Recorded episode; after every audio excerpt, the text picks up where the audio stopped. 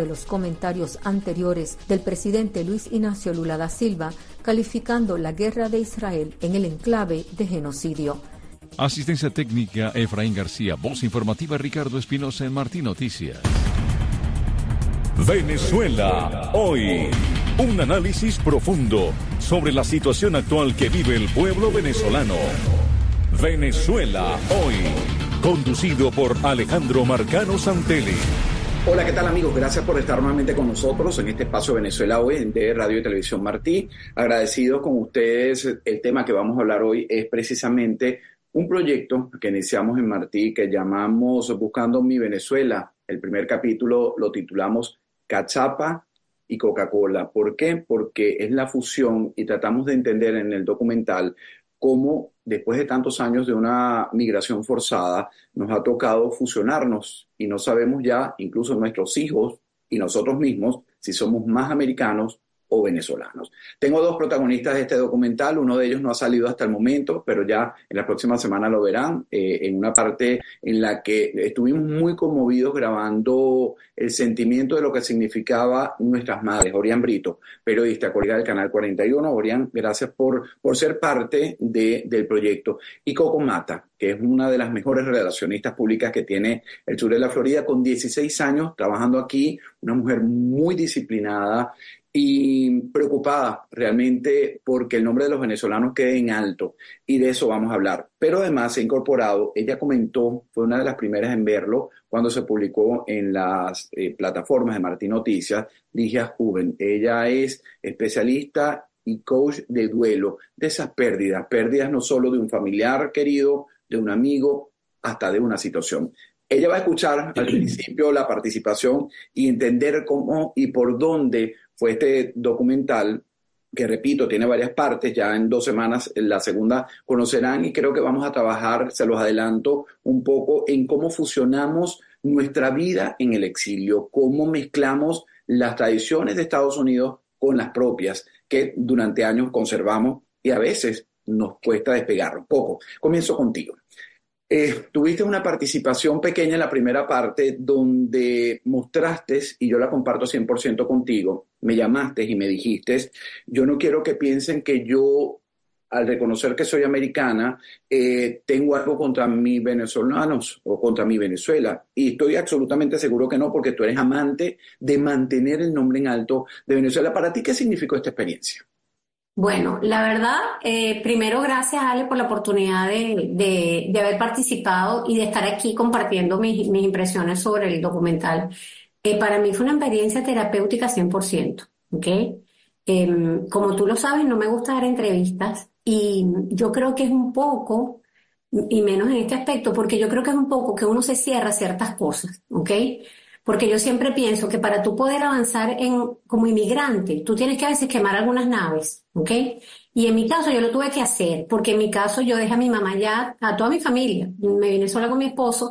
Entonces, claro, eh, yo era una, una, una, hija como muy pegada a mi mamá, las merienditas en la tarde, eh, vivíamos cerca, eh, las compras con el sobrino. Entonces, claro, fue como un corte de raíz completamente, venirme a este país, aunque ellos tenían la oportunidad de venir, ya no estaba esa cotidianidad. Entonces, para mí fue de alguna manera reconocer em, que ha pasado el tiempo, que a pesar de que lo hemos logrado, nos hemos insertado en esta sociedad y somos ciudadanos de primera, y siempre lo reitero, es muy importante, em, nuestra raíz es Venezuela. Nuestra raíz es Venezuela y eso no se puede cambiar. Y, yo lo comentaba y, fue alguna de las partes que todavía no han salido, que Venezuela nos dio todo. Vivimos en un país privilegiado y pasamos, pero, pero nos quedamos sin libertad, ¿ok? Y eso no se negocia. Y venir aquí a este país, donde, que es el país de la libertad, sin duda alguna, y donde si uno se disciplina, se es quebrajado, ¿no?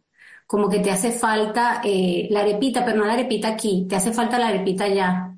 Te hace falta esa, ese compartir con tu gente y ese hablar venezolano que hasta uno a veces lo ha tenido que modificar un poquito, ¿no?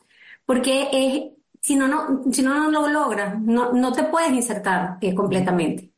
Así es, Orián. Eh, fíjate que yo también eh, lo sentí como una terapia mientras eh, trabajamos por meses en la producción y cada vez que nos enfrentamos al material de lo que habíamos grabado, llorábamos los jefes, porque al final los cubanos tienen 65 años en esta historia y nosotros tenemos 25 años. Nos han tenido que arrancar como una planta, hemos tenido que armarnos en piezas, pero siempre falta alguna.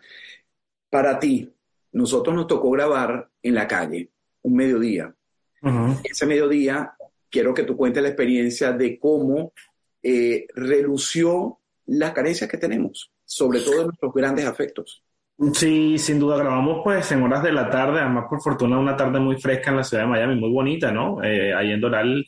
Y claro, uno siempre, coincido con Coco, hay una parte de la raíz eh, que, que, va a estar siempre con nosotros, ¿no? Quizás es distinto cuando una, una persona emigra muy, a muy corta edad. En mi caso yo lo hice a los 26, eh, digamos que ya los primeros 26 años de mi vida eh, pues se marcaron completamente en Venezuela. Y bueno, nosotros nuestro punto, digamos, de conexión fue nuestras madres porque hay ciertas, así como nuestra madre puede ser el país, pues bueno, nuestras madres y nuestra crianza realizan ciertas actividades que quedan marcadas en, nosotros.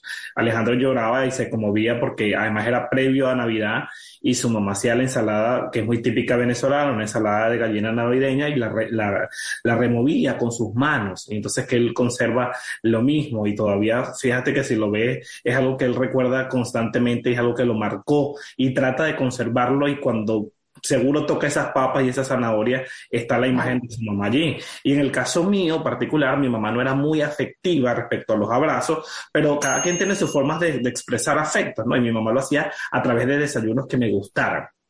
Y yo eh, conservo un, uno muy típico que es con la misma masa con la que se hacen las arepas, que se hacen unos bollitos. En Venezuela es muy popular y mi mamá lo hacía con, eh, con ciertos vegetales. Entonces yo lo sigo haciendo y cuando lo hago, pues esa conexión automáticamente se presenta. Entonces yo creo que fue, fue, fue muy bonito y sobre todo lo lindo que es conservar eso, eh, porque eso sin duda nos conecta. Yo creo que a pesar de la transformación que vivió Venezuela, que actualmente hay cosas que vemos que nos desagradan, que uno no quiere ni voltear porque realmente es tan desagradable lo que uno llega a ver, pues yo creo que uno tiene, y siempre se lo he dicho Alejandro, que eh, conservar lo positivo. No todo fue malo eh, y nosotros tenemos cosas maravillosas que tenemos que seguir manteniendo y que ojalá se conserven por generaciones, porque es muy bonito a mi modo de ver.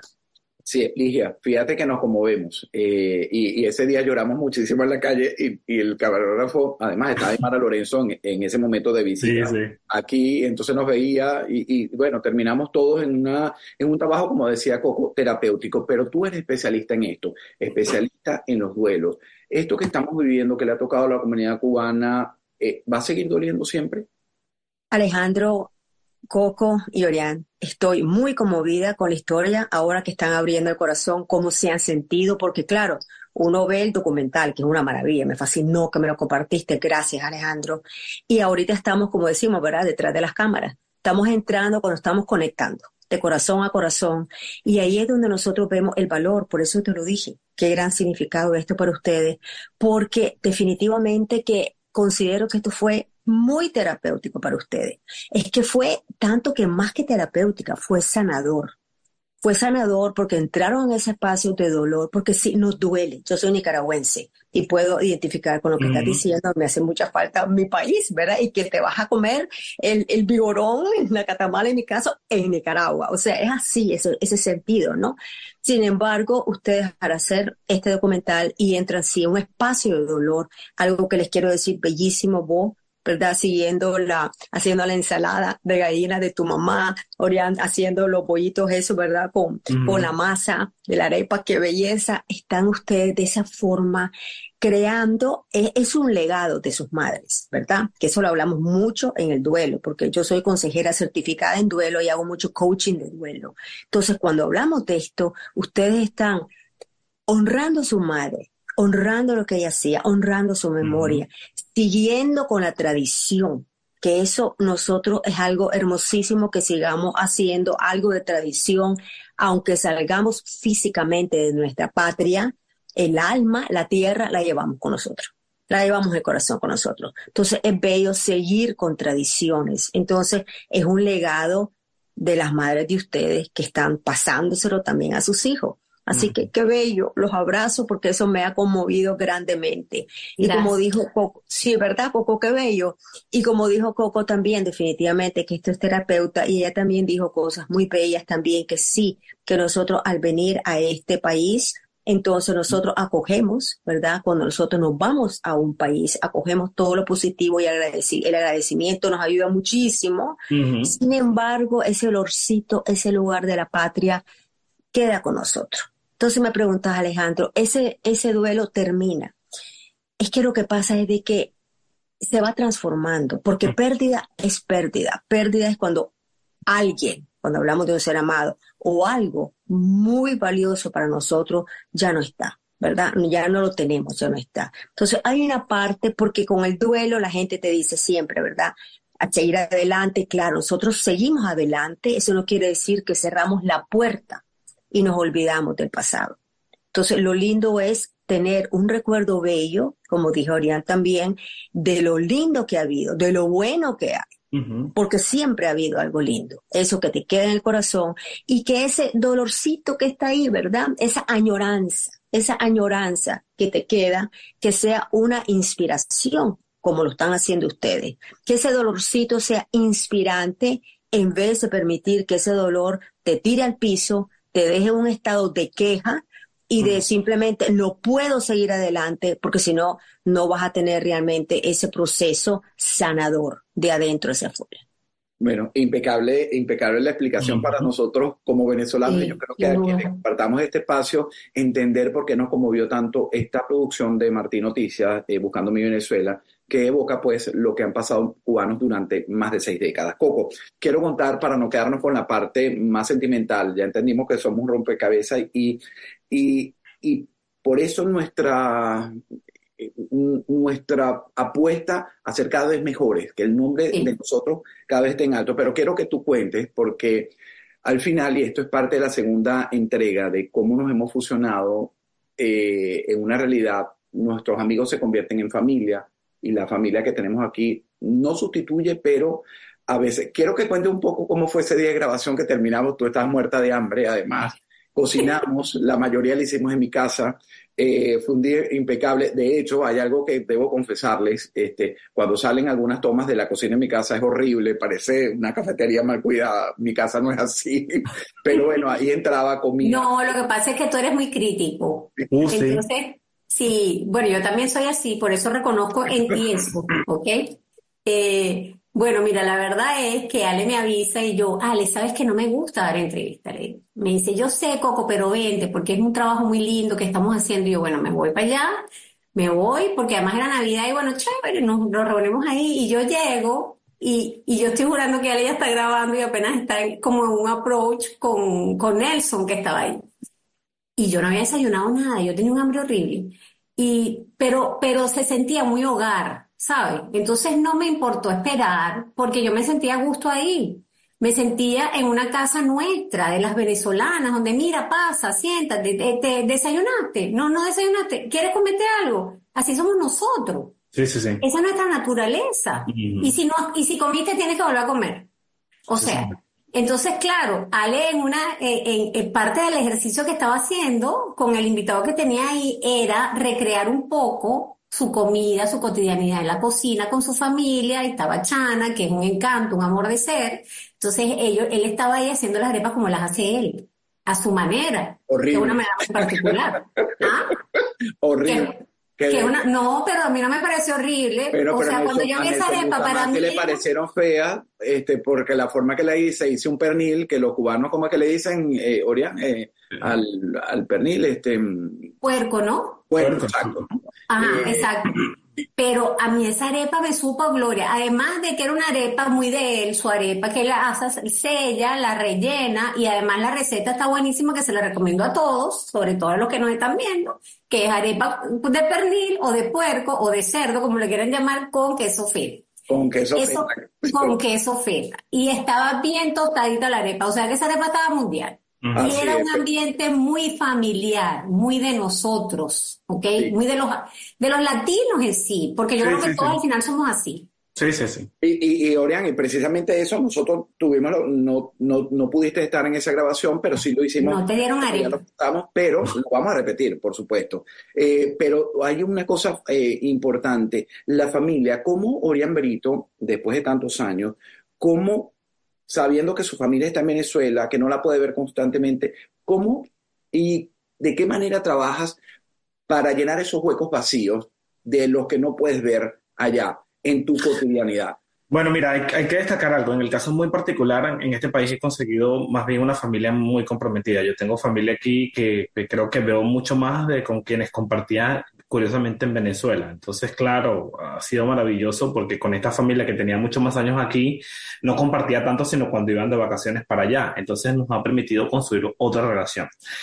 Eh, mucho más cercana, mucho más eh, comprometida, diría yo, porque por lo menos dos fines de semana al mes uno se ve, que eso aquí es como milagroso, ¿no? Porque realmente entre tantas ocupaciones nadie se ve, ¿no? Nosotros por lo menos una vez cada dos fines de semana algo, así sea un domingo o un sábado, estamos compartiendo y para mí es un gusto, ¿no? Es decir, la ausencia de quienes dejé, pues siempre va a estar. Sin embargo, tuve la, la fortuna de, ver, de haber regresado hace dos años y eso que describe Coco sigue siendo igual a pesar de la crisis y a pesar de la situación que se vive actualmente. El venezolano sigue siendo esa persona que tú llegas a su casa y vas a comer, te va a atender y esa, esa, esa sensación es muy sabrosa. Sigue siendo, a pesar de todo, alguien muy cariñoso. A mí me sorprendió mucho porque estuve en una consulta médica y desde que me montaba en el ascensor o entraba a la clínica que fui, eh, hermano, pase por aquí, hermano. Eh, la palabra hermano me daba como cierto ruido, claro, porque aquí no es común, nadie me va a decir hermano, pase. Eh, buenos días, sí, que, cualquiera, que pase, mi amor. Entonces, esa cosa es muy deliciosa. Yo creo que una cosa no sustituye a la otra, sin embargo, eh, coincido con lo que dijo Coco al inicio para poder avanzar, y creo que le habló también eh, la querida Ligia, pues uno tiene que soltar y uno tiene que seguir y abrazar las cosas nuevas. Entonces, eh, nada, no, no puedes vivir pegado a lo que fue porque si no va a ser imposible. Entonces, no sustituyo, sencillamente disfruto la oportunidad que tengo con una familia aquí que somos muy cercanos, construyo mi propia familia con amigos, amistades, la gente cercana y vamos adelante. Y bueno, y ojalá tenga la posibilidad de regresar constantemente, sobre todo porque los afectos va pasando el tiempo, van envejeciendo y bueno, uno quiere aprovecharlo lo más que se pueda. Bueno, y esa es una de las preguntas que le tenía a Ligia después de ver esto, y, es, sensacional saber que podemos construir una familia que tenemos y podemos reconstruirnos, podemos dar lo mejor de nosotros, pero va pasando el tiempo y el tiempo es inclemente. Mucha gente no la volvemos a ver, mucha gente sabemos que no van a estar allí, en los espacios no van a ser los mismos. Y el cubano tiene algo en particular, nunca ha dejado de soñar con regresar y ver una Cuba libre. Nosotros los venezolanos, a pesar de que caemos emocionalmente por momentos, pensamos que eso no tiene fin, que va a ser tan largo como, como el proceso de Cuba, pero ¿cómo y qué debemos hacer para eh, en esa armazón como persona, como trabajadores, en el, en el exilio, en la diáspora, como me dijo una, una colega, eh, Matilde Quintana, por cierto, me escribió una carta muy bonita reconociendo el trabajo, me dice, bienvenido a la diáspora, lloré porque es el mismo proceso de nosotros de reconocer en lo que estamos y dónde estamos. ¿Cómo trabajar eso, Ligia?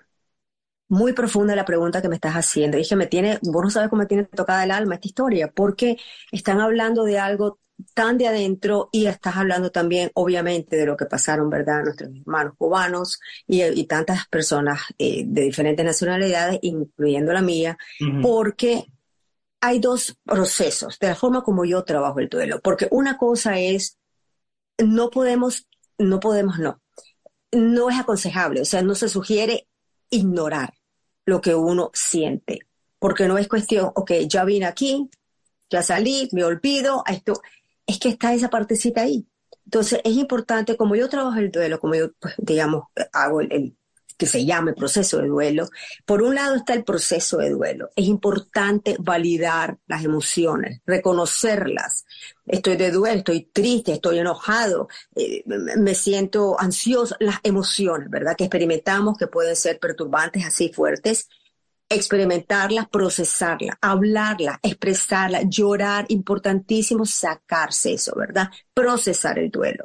Por el otro lado, la vida continúa porque si nosotros nos quedamos en el proceso de nos quedamos ahí, nos quedamos ahí, nos quedamos estancados, ¿verdad? Entonces, pero sin embargo es importante no ignorarlo, porque si ignoras lo que estás sintiendo, las emociones, eso te estanca también.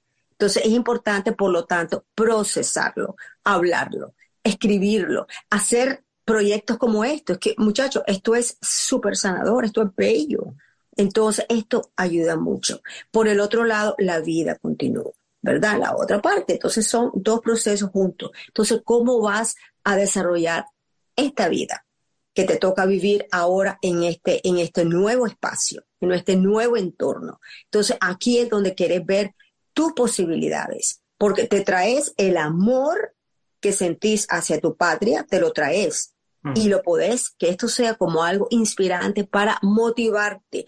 ¿Quién soy yo ahora aquí? Sabiendo que tu esencia es siempre tu esencia venezolana y siempre va a ser tu esencia venezolana. Mi esencia siempre va a ser nicaragüense y, y me fascina. Sin embargo, estamos aquí. Entonces, ¿qué vamos a construir aquí? ¿Qué quiero construir aquí? Teniendo esa parte en el corazón de tu padre. Eso es lo que yo siempre sugiero cuando estamos haciendo un proceso, porque son, son como paralelos, ¿ves? Son paralelos y depende mucho de nosotros cómo vamos a tomar esta situación como una oportunidad o como una crisis, ¿verdad? Entonces depende de cómo nosotros la manejamos. Yo creo que estamos, señores, Orián, Coco y este servidor en una terapia para terminar. Sí. Ah, sí, está- está- Gratis, no estamos pagando nada. Gracias sí, a Radio y. Televisión Martí. Coco, después de, de oír a Ligia, entiendo un poco, eh, sabes que nosotros siempre hablamos detrás de ti, eh, ¿no? Los colegas que mm, nos acercamos a los eventos en los que tú trabajas, yo soy la voz cantante, porque tú eres una mujer muy rígida, siempre eres como la imagen perfecta. Eh, Esto que ha dicho Ligia y que tú también lo has comentado, es decir, estás aquí, quieres dar lo mejor de ti, te ha convertido en esa persona modelo con tus defectos que los debe tener miles, pero Pregúntale a mi esposo. Bueno, yo creo que eso lo heredé de mi mamá. Te voy a explicar. Mi mamá, como la mamá de Orián, no era una persona cariñosa, nos disciplinaba mucho. Y como si fuera poco, yo estudié en un colegio de monjas en Caracas. Entonces, nosotros teníamos siempre en mi casa que ser muy propers, ¿ok? Sentarse derecho, comer bien. Mi, mi casa fue una disciplina constante, Ale, ¿ok? Y después, cuando ingresó al colegio de monjas, las monjas, o sea, no podías tener en la falda del uniforme un milímetro más abajo o más arriba de lo que correspondía. Entonces yo viví como un internado permanente. O sea, yo crecí en mi casa con todo lo maravilloso que fue mi infancia, pues yo tuve una infancia maravillosa, pero, pero como un internado. Y después me meto, estudié en el colegio desde pre-kinder hasta bachillerato, high school, aquí todos esos años, y entonces yo seguí como ese régimen, ¿ok? Entonces para mí el trabajo es, es mm, la responsabilidad de hacerlo mejor y de dar lo mejor de ti, ¿ok? Después que ya uno tiene confianza, uno se relaja un poco. Por ejemplo, con ustedes dos que son casi que parte de mi familia de Miami, de mi network y de mis afectos, eh, que son indispensables y siempre están en mis eventos por eso, porque ya pasan a ser esa familia que uno forma en el trabajo, esos amigos que se hacen familia, ¿ok? Y que ya pasan como ese tier one, eh, como decimos en relaciones públicas, ¿no? Mi tier one está no voy- está no voy a volver a hablar más, Orián, de, de Coco. No, y así, y así no es. son- Después, si tú me ves en otra, en otra, en otra instancia, pues yo soy más relajada, a mí me encanta cantar, yo canto karaoke, yo disfruto, yo soy súper rumbera, pero en mi trabajo es, Sí, sí. hagamos el trabajo. Y, y, y mi, y mi equipo sabe que cuando estamos trabajando, estamos trabajando. Yo no les permito ni un desliz, ¿ok? Sí, sí, sí. Se acabó el trabajo, nos relajamos. Esa, esa es, yo creo que eso es parte de, eso es lo que me, ha- es como me he formado. Muchísimas gracias, de verdad, a los tres, a, a Orián Brito, a Coco Mata y a Ligia Juven por habernos permitido. Gracias por esos conceptos hacia nuestra. Y sí, nosotros todos trabajamos para eso. Eh, no, es, no es el sueño eh, eh, ideal, porque todos tenemos nuestros defectos, nuestras luchas, nuestras Así batallas, es. pero mientras podamos, el de Venezuela queda en alto y, y seguimos manteniéndolo sin mácula en el. Y, y- y algún paréntesis rapidito, Ale, lo que uno pueda a- com- comprometerse en ese trabajo de unirse mucho más, pues con gusto lo hace. Por eso es que si Coco o Alejandro están aquí, fíjense, hay que hacer cosas, pero hay que cumplir con nuestros afectos y con nuestro, con nuestro con- Así es, así es. tenemos que dar lo mejor siempre, en cualquier instancia, en cualquier situación, y como dice Lidia, donde estemos, como seres humanos y profesionales. Y como venezolanos, nosotros tenemos la misión de dar lo mejor en este país. Y si ahora ya somos ciudadanos americanos, tenemos doble responsabilidad, porque los ojos están encima de nosotros. De acuerdo. Coincido, suscribimos eso, Coco. Gracias, de verdad, amigos eh, que nos están oyendo tanto en Radio Martí, en las distintas plataformas de Martí Noticias. Les recuerdo que el documental, la primera parte ya está publicada, Buscando mi Venezuela, Cachapa y Coca-Cola. No se lo pierdan, dejen sus comentarios, compártanlo, porque como dice Ligia, es un proceso sanador, no solo para la comunidad venezolana, sino para las distintas que sí. nos olvida aquí en el sur de la Florida.